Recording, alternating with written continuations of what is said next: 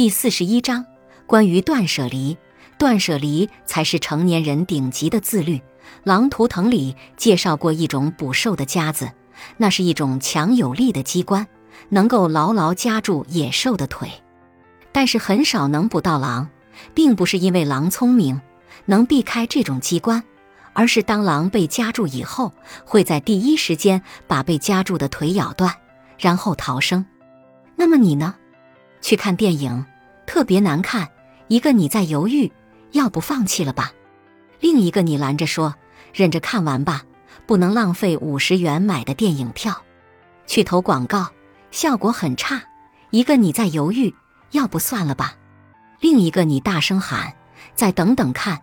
你已经投入了那么多钱，现在停下来，那之前的钱就都打水漂儿了。恋爱多年，感受极差。一个你在犹豫，要不分了吧？另一个你在哭闹，那怎么行呢？你在这段恋爱里投入了那么多感情，现在离他而去，我就真的什么都没有了。每个人都会犯错，会走弯路，会看错人，会做错事，会被拒绝，会受委屈。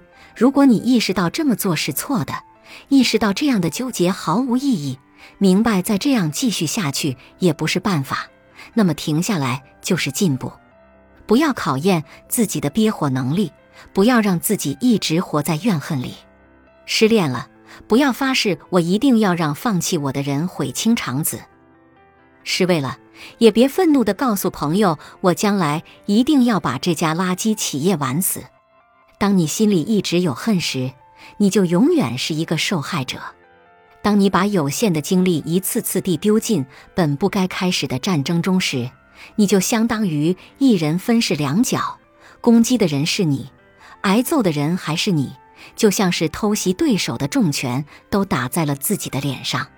所以我的建议是：如果努力奔赴了还是很遥远，就逃吧；如果花了很多力气还是靠不近，就算了吧；如果用心追了还是握不住，就放了吧。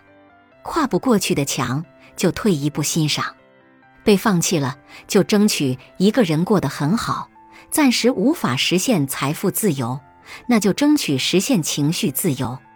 断舍离要从不再关注某个讨厌的人的讨厌言论开始，从不再眼巴巴的等着某个人的信息开始。我所理解的断舍离，就是点到为止，见好就收，不行就撤，过期不候。